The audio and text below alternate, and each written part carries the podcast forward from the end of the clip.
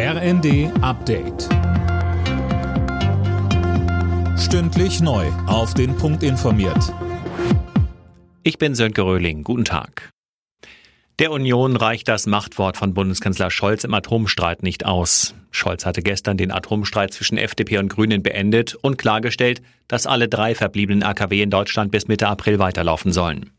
Wie es in Sachen Energiekrise danach weitergeht, ist unklar. Der energiepolitische Sprecher der Unionsfraktion Andreas Jung sagte im ZDF. Die Bundesnetzagentur warnt nicht vor einem harten Winter, sondern vor zwei.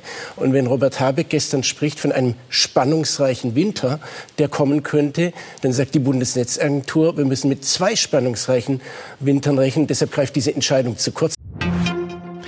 Russland hat in der Ukraine fast jedes dritte Elektrizitätswerk zerstört. Das hat der ukrainische Präsident Zelensky mitgeteilt. Er fügt hinzu, es gebe keinen Raum mehr für Verhandlungen mit dem Regime von Russlands Präsident Putin.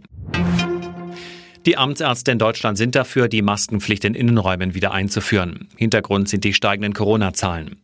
Am Ende entscheiden die Länder darüber. Gesundheitsminister Lauterbach geht aber von einer Rückkehr der Maskenpflicht aus. Er sagt im ZDF. Ich glaube, dass es im Innenraum im Winter spätestens notwendig sein wird, dass wir Masken tragen oder uns testen lassen. Das ist ja die Alternative.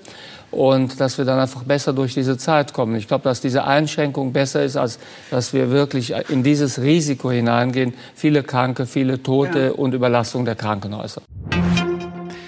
Das Auto ist und bleibt das beliebteste Verkehrsmittel der Deutschen für Reisen. 69 Prozent aller Touren mit mindestens einer Übernachtung werden mit dem Auto unternommen. Vor Corona lag der Anteil bei 59 Prozent. Alle Nachrichten auf rnd.de